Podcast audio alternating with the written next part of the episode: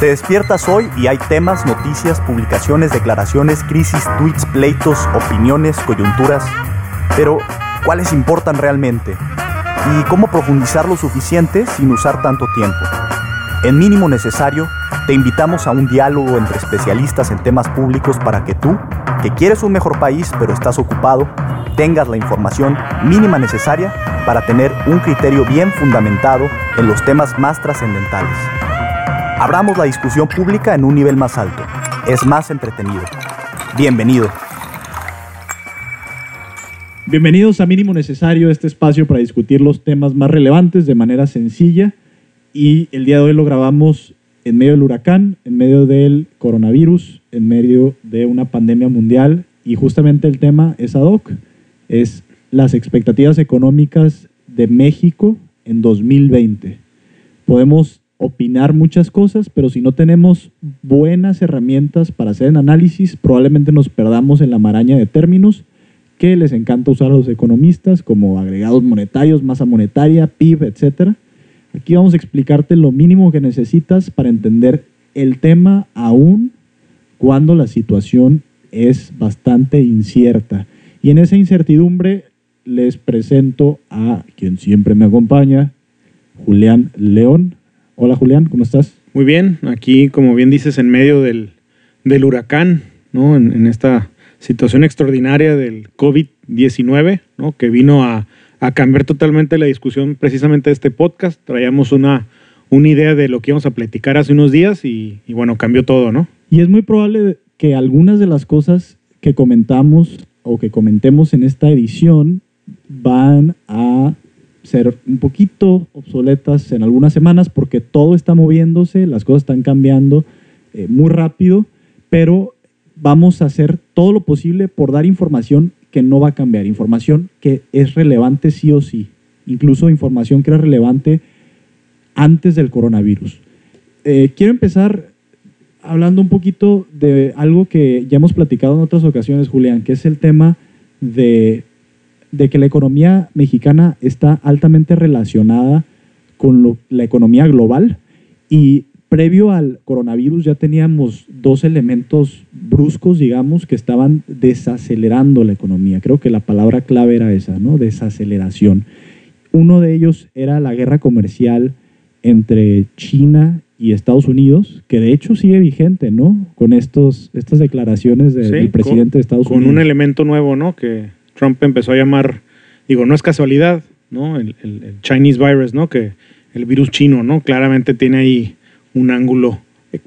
Podríamos hablar de ángulo social, pero creo que el fondo más bien es económico, ¿no? Sí, esa guerra sigue ahí, ¿no? Simplemente se, se complejiza, se hace más compleja con esta situación y además teníamos ya algunas reducciones de inversión en el sector manufacturero lo cual estaba haciendo que la economía pues creciera menos de lo que estaba haciendo. Y eh, a pesar de que la economía está interrelacionada y podemos hablar de muchos términos eh, en esa línea, quisiera nada más recordar eh, que, que, tú también lo, lo, lo, enfatices, ¿no? Que es, ¿por qué nos importa hablar de este tema? En primer lugar, parece ser que va por el lado de que una economía que no crece es una economía en donde básicamente menos personas tienen resueltas sus necesidades económicas, materiales, esenciales para la vida humana. Menos personas tienen acceso a medicinas, menos personas están bien alimentadas, menos personas eh, pueden tener una educación de buena calidad. Eh, que la economía no crezca son malas noticias para todos, eh, por un lado, ¿no?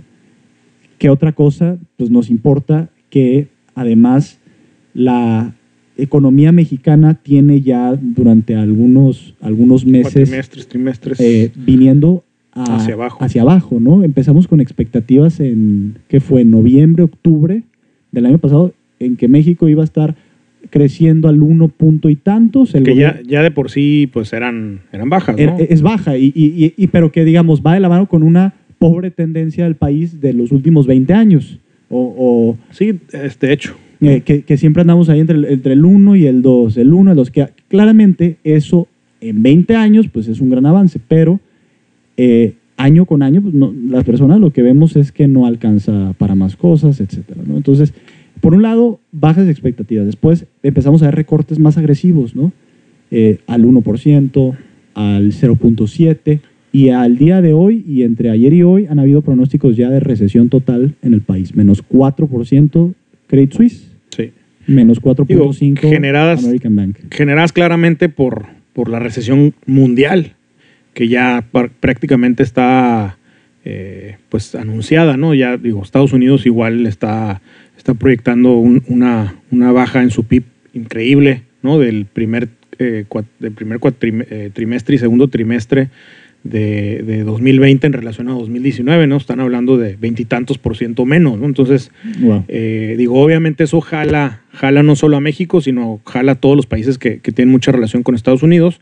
Pero como bien mencionas, pues México ya venía a la baja y con esto que, que estamos viviendo, pues vino totalmente a, a mover la situación, ¿no? Entonces, eh, digo, ahora viene hoy una, híjole, pues un reto gigante para las autoridades, un reto gigante para las, para las grandes empresas, ¿no? De cómo van a, cómo van a reaccionar ante, ante esta situación y, Y las familias, Y ¿no? las familias, sobre todo, al final de cuentas, ¿no? Es lo más, es lo más importante. Y creo que precisamente por momentos como este es que nos debe importar a todos entender un poco la economía, ¿no? Los términos económicos, hoy se está hablando también de la tasa de desempleo que seguramente va a crecer, el PIB que ya mencionaste, muchos, muchos eh, términos que normalmente escuchamos y hasta nos da flojera hablar de ellos, pero hoy precisamente es cuando hay que entenderlos mejor. Y es lo que queremos hacer en, este, en esta edición, explicarte los términos básicos, no desde un punto de vista teórico, sino ya aplicado a México. Entonces vamos a ver cómo estaba México previo a COVID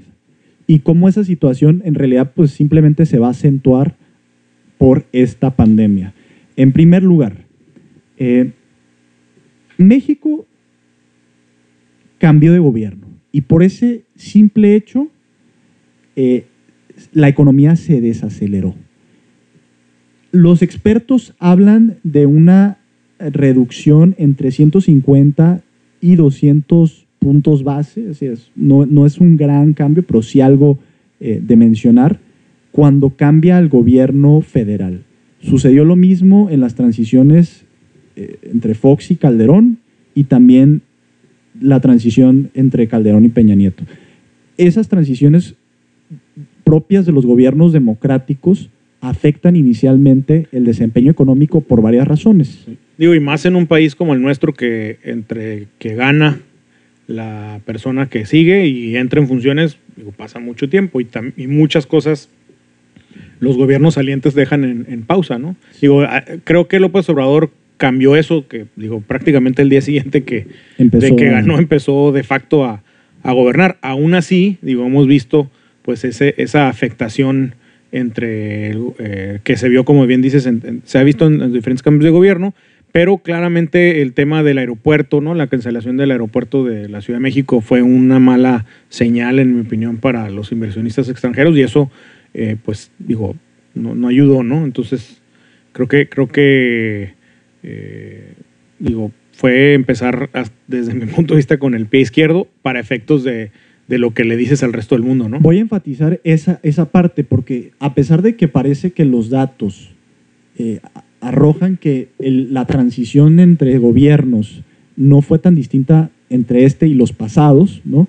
sí con este estamos viendo un- una desaceleración importante, un crecimiento bajo en la inversión total, es decir, el dinero que meten pues, personas eh, privadas, personas en, en general, para eh, hacer crecer el país, para hacer empresas, para eh, acrecentar un, negocio, etcétera.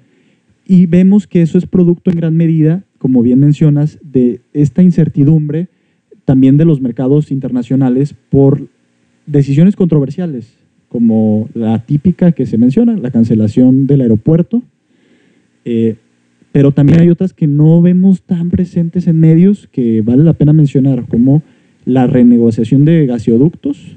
Hubo también una, eh, digamos, se congelaron las rondas petroleras, que también eran un motor eh, hacia futuro del crecimiento económico. Se prohibieron los farm outs, también son estas asociaciones público-privadas para llevar a cabo actividades en los sectores energéticos. Tampoco se han dado ciertas concesiones en el sector eléctrico eh, mayoritario. Y todo esto en conjunto pues le habla al, sector privado de que eh, hay una nueva visión económica que quizá no, no, este, no les dé la suficiente confianza para, para, invertir. Sí, entre, entre menor claridad, menor eh, certidumbre, bueno, pues todo esto sucede, ¿no? Y eso pues ha sido gran parte del, de la situación. Y se hace exponencial con, con, el tema de la pandemia que ya mencionamos. Entonces, llevamos mencionados dos factores ya para entender la economía mexicana. Uno es el cambio de gobierno, otro es que ha bajado la inversión, va uno tercero. Uno tercero también importante, que es la caída en la producción del petróleo y la debilidad financiera de Pemex. Esto ya es desde antes, de hecho desde antes de la guerra que está sucediendo actualmente entre Arabia Saudita y Rusia, que ha desplomado los precios globales del crudo.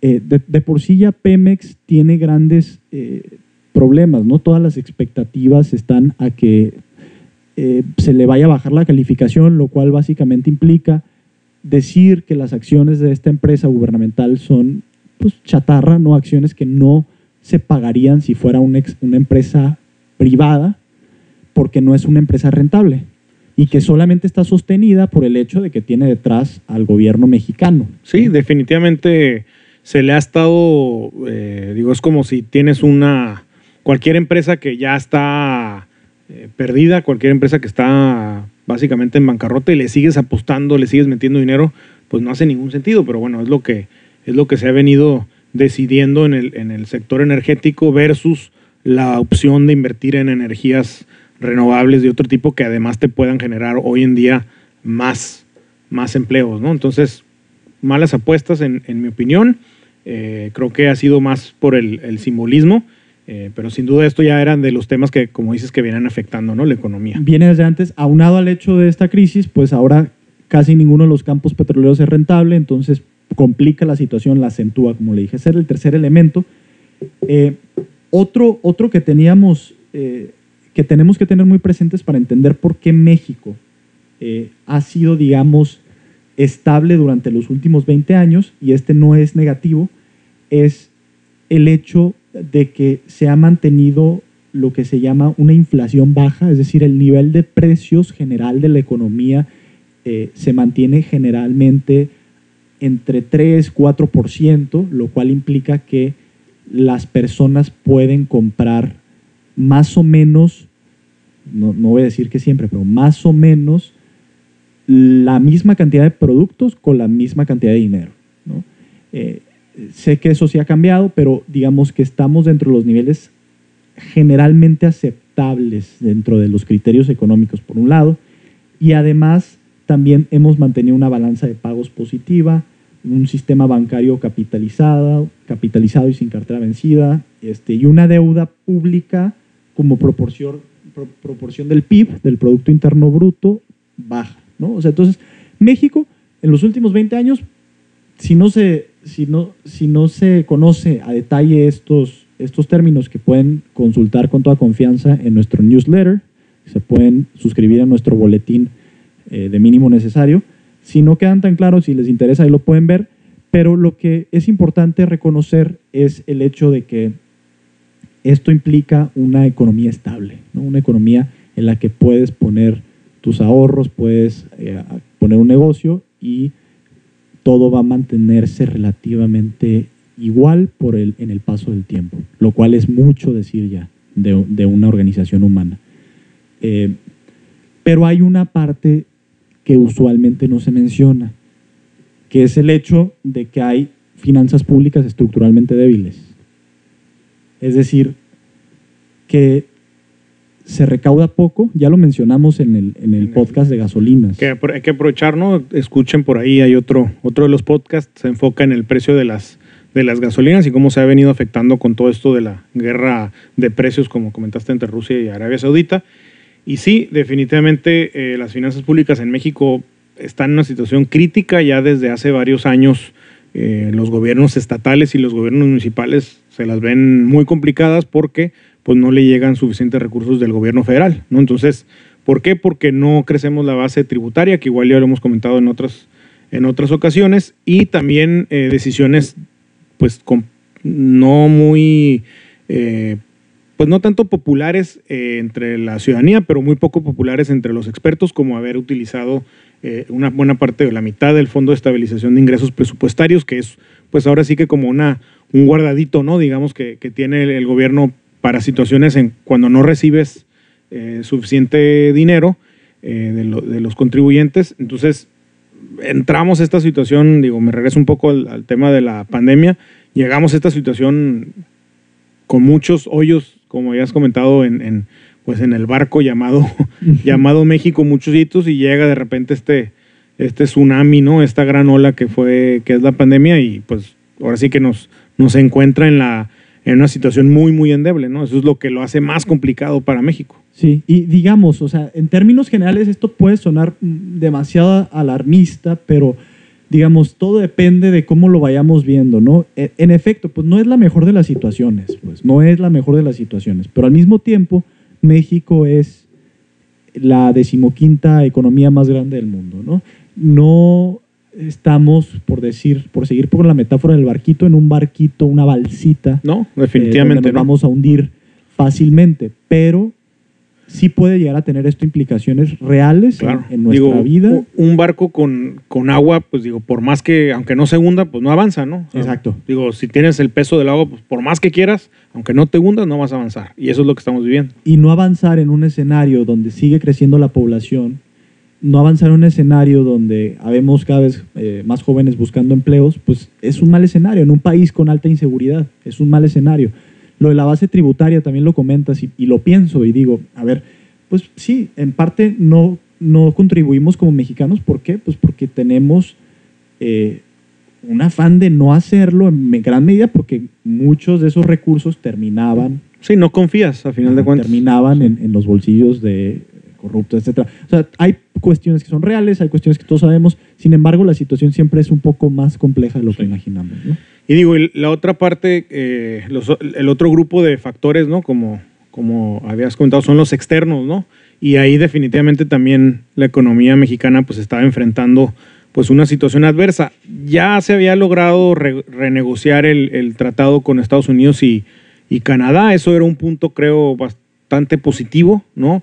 En una, eh, pues digo, tenemos una interacción eh, muy importante con, estos dos países, sobre todo con, con Estados Unidos. Entonces esto era, era, una, era una situación ya positiva y eh, pues iba a fortalecer pues todas las cadenas de suministro, todas las cadenas de producción, sobre todo en sectores como el, como el, como el automotriz, ¿no? que es el mejor ejemplo de cómo funciona ya la economía mexicana que es, es, afortunadamente una economía muy diversificada, no depende exclusivamente de un sector y el mejor ejemplo, insisto, es el automotriz, que tiene eh, pues derrama positiva en muchos otros, en muchos otros sectores. ¿no? Entonces, se veía bien esta situación del nuevo tratado, pero bueno, con todo esto que estamos viviendo, pues definitivamente, pues, digo, ya incluso ya cerraron algunas de las plantas aquí en México. Creo que la de Chevrolet en Guanajuato ya cerró. Están dependiendo mucho de lo que, de lo que pase en Estados Unidos. ¿no? Entonces, ese tema, eh, pues, era un factor externo positivo que ya se había logrado. Pero digo, también venía acompañado un poco de la, de, también en Estados Unidos ya se preveía una, una desaceleración, a pesar de que en los últimos dos, tres años, y bueno, hemos venido escuchando a Trump, eh, pues ahora sí que presumir esta parte, ¿no? De que Estados Unidos como nunca había tenido una tasa de desempleo tan, tan baja, ¿no? Que es real, o sea, en, ese, en ese sentido Estados Unidos iba muy bien, pero en los últimos meses ya se veía una, una tendencia hacia hacia, ya empezaban a hablar incluso de, recesión, la bolsa de valores estaba en su punto más alto, ¿no? Había ya dudas de por qué estaba tan alta, ¿no? Y bueno, con esto que estamos viviendo, pues, pues digo, ya la tumbó en 30%, ¿no? O sea, lo que se había ganado en, los tres años que lleva Trump, se cayó en básicamente en dos semanas, ¿no? Entonces, estos factores externos, antes incluso del, del COVID-19 ya, venían afectando un poco a México, ¿no? Sin duda. Entonces, en resumen, en resumen y siguiendo la metáfora, a ver, vamos entonces en la barca, la barca no es tan buena ni tan mala, eh, pero tiene fallas estructurales importantes y por un lado nos llegó una tormenta que es el, COVID-19, el, coronavirus, eh, junto con esta guerra petrolera que estaba sucediendo. Y lo peor del caso es que no podemos eh, maniobrarla bien porque, este, porque no tenemos las herramientas tributarias para hacerlo. Es decir, el gobierno generalmente en estas situaciones puede usar lo que se llama una política, eh, una, una, política fiscal activa, ¿no? que es meter dinero a la economía buscando que no se paren tanto las industrias, o podría ser... Subsidios, eh, reducción de impuestos. Reducir impuestos, exactamente. Que difícilmente lo va a hacer ahora el gobierno, ¿no? Si de por sí tiene el, problema de, de, los ingresos, ¿no? Entonces, entonces, vamos a esta barca, podemos maniobrar poco. Quiero agregarle, por último, otros dos retitos que vienen a futuro, que no los estamos viendo ahorita porque estamos en esa tormenta, pero ojo, ¿eh? Primero, en cinco años las pensiones pueden generar una debacle en las finanzas públicas. Cinco años nada más, ¿eh?